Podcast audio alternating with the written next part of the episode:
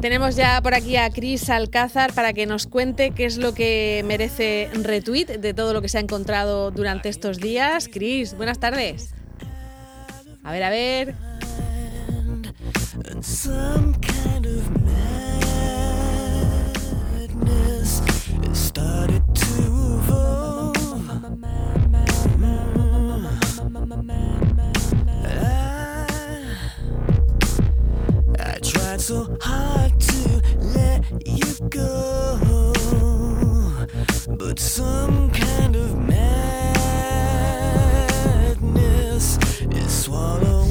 A ver si va el segundo intento. Cris, buenas tardes.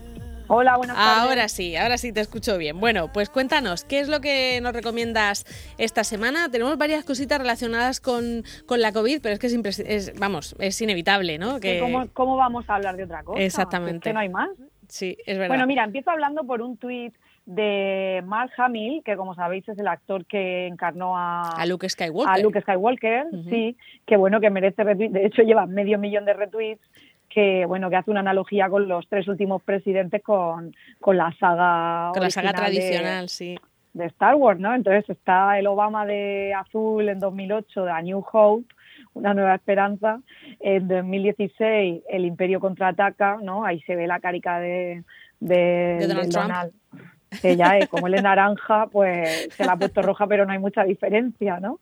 Y luego el retorno de Jedi, pues ahí en 2020, pues el hombre este que ha ganado. La verdad es que eh, yo no sé si estas cosas se las preparan a Mark Hamill o verdaderamente él es así de original, porque es, tiene un sentido del humor eh, muy, muy brillante, ¿no? Este hombre. Sí, tiene cuatro millones de seguidores en Twitter y mm. bueno, pues la verdad es que no pierde oportunidad. A ver, pues es que... Mmm, como el hombre tampoco es una superestrella de ahora mismo de Hollywood, pues entiendo que, que se centra un poco en sus relaciones y es un buen relaciones públicas, desde luego. ¿Verdad? Y bueno, y que tiene esa originalidad o por lo menos sabe, sabe rodearse de gente que, que se lo prepara porque verdaderamente Sí, sí. esto ha sido un puntazo. ¿Qué más? ¿Qué más puntazos tienes?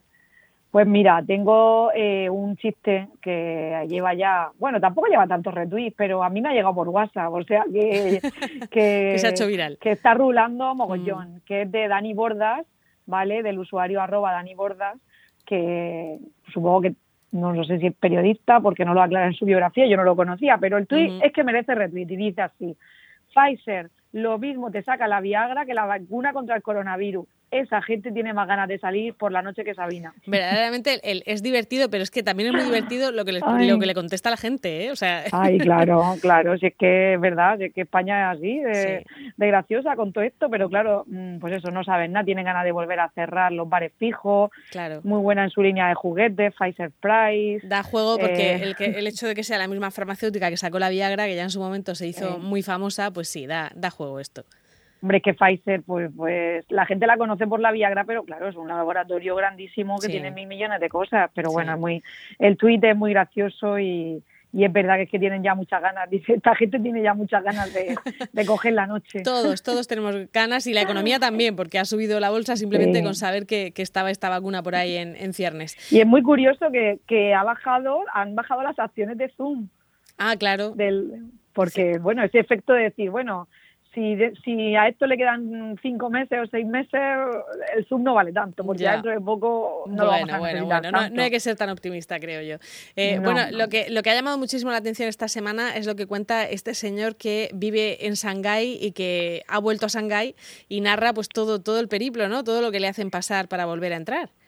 Sí, el usuario arroba Níscalo y creó ayer un hilo de Twitter que también lleva ya casi 50.000 retweets de cómo ha sido su vuelta a China y lo ha, lo ha contado desde tal. Me hubiera gustado que pusiera más fechas, porque no es que no me lo crea, pero como so- yo soy escéptica así por naturaleza, pero bueno, pone muchas fotos de cómo desde que desde que está sentadico en el avión y llega allí hasta que llega a su casa. Y bueno, pues la verdad es que es un despliegue que por Dios, es que ni, ni ninguna película, de- yo creo que ninguna película de ciencia ficción, desde el estallido a, no sé, a, bueno, y tampoco son de tanta ciencia ficción, vamos, si lo vemos ahora. Ya, pero es verdad que, contrasta mucho con, que en España simplemente pues entras ¿no? en el país y aquí dices, ¿cómo es posible que en China hayan conseguido controlar tanto el, virus? Es que verdaderamente si hacen pasar por este por esta odisea a todo el que regresa a China, eh, lo que me extraña es que tengan algo de coronavirus. Ya, ya, sabíamos cómo va un poco el tema porque mm. si tienes algún conocido que trabaja en China, yo, yo tengo un conocido, el hermano de un amigo mío, trabaja en un hotel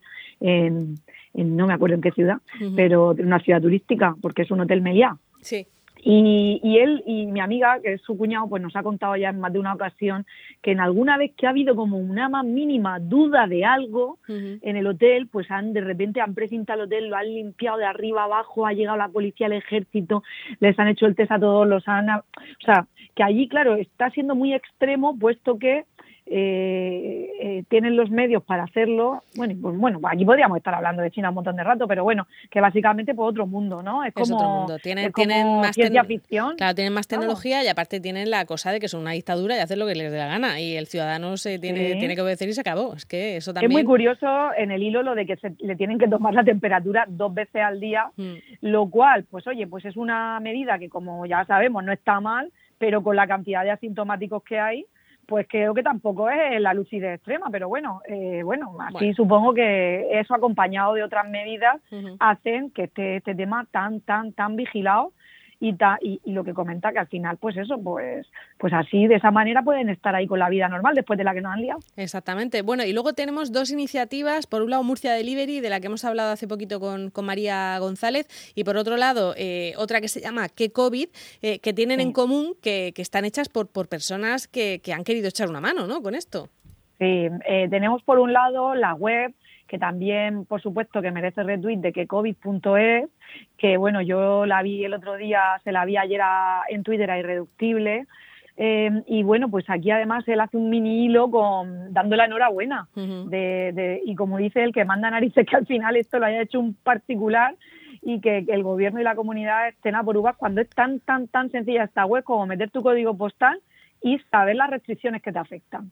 Me parece pues brillante, ¿verdad? Y una cosa muy sencillica y aquí pues se le da la enhorabuena a los cinco, cuatro estudiantes de la Universidad de Alcoy, de la Politécnica de Valencia, que han puesto en marcha pues, una web súper sencilla y también, oye, que por qué no que se les puede pagar un café o hacerle un pequeño donativo desde la web para para porque desde luego el territorio para que sigan maquinando.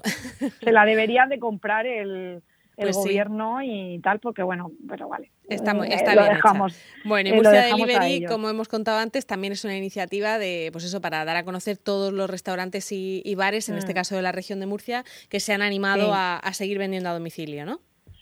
Pues sí, es muy importante que, que bueno todo el apoyo que tenemos que dar a la hostelería que es, es muy sería muy bueno que todos intentáramos mantener un poquito nuestro nivel de consumo. Es decir si todos los días pues gastabas dos o tres euros en el desayuno pues que lo sigas gastando.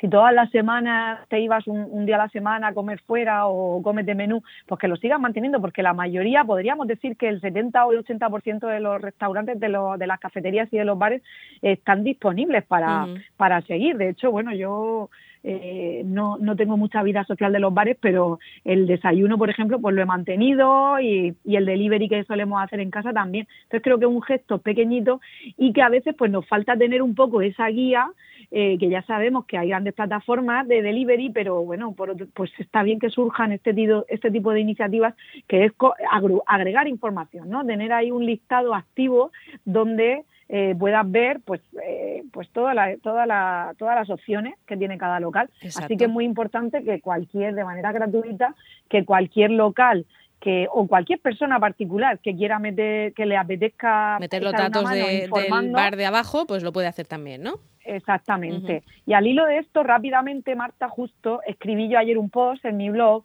hablando de pequeña ayuda al comercio, ¿vale? A la, a la a la restauración, que luego pues lo pongo también para que la gente le eche un vistacillo, que es muy importante porque a raíz de meter, meter locales en, en Murcia Delivery, pues nos hemos dado cuenta de que hay muchos locales que tienen el delivery, que tienen una carta especial y tal, pero que no lo está muy claro, ¿no? Que no, no lo explican bien.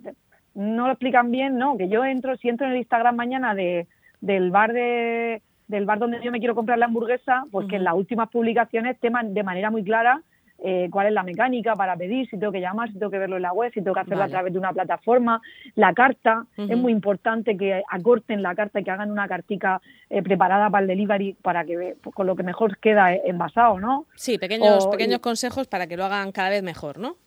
Claro, y que y también hagan ese pequeño incentivo de hacer un descuentillo, tal, ya que la cosa está chunga, y sobre todo que sus redes sociales, su Twitter, que lo tengan amueblado, que pongan bien claro eh, cómo se hace la mecánica de los pedidos y que, qué disponibilidad tienen. Y nada, que se pongan las pilas. Pues Cris, seguiremos recordándolo porque es importante echarles una mano. Muchísimas gracias. Venga, un beso. Hasta luego. Pues hasta aquí ha llegado el Mirador, un mirador en el que hemos estado echando una mano Javier Torrano, Gabriel María Dolores y Marta Ferrero y Alejandra Cifuentes también, que está como siempre con nuestra página web. Hasta mañana.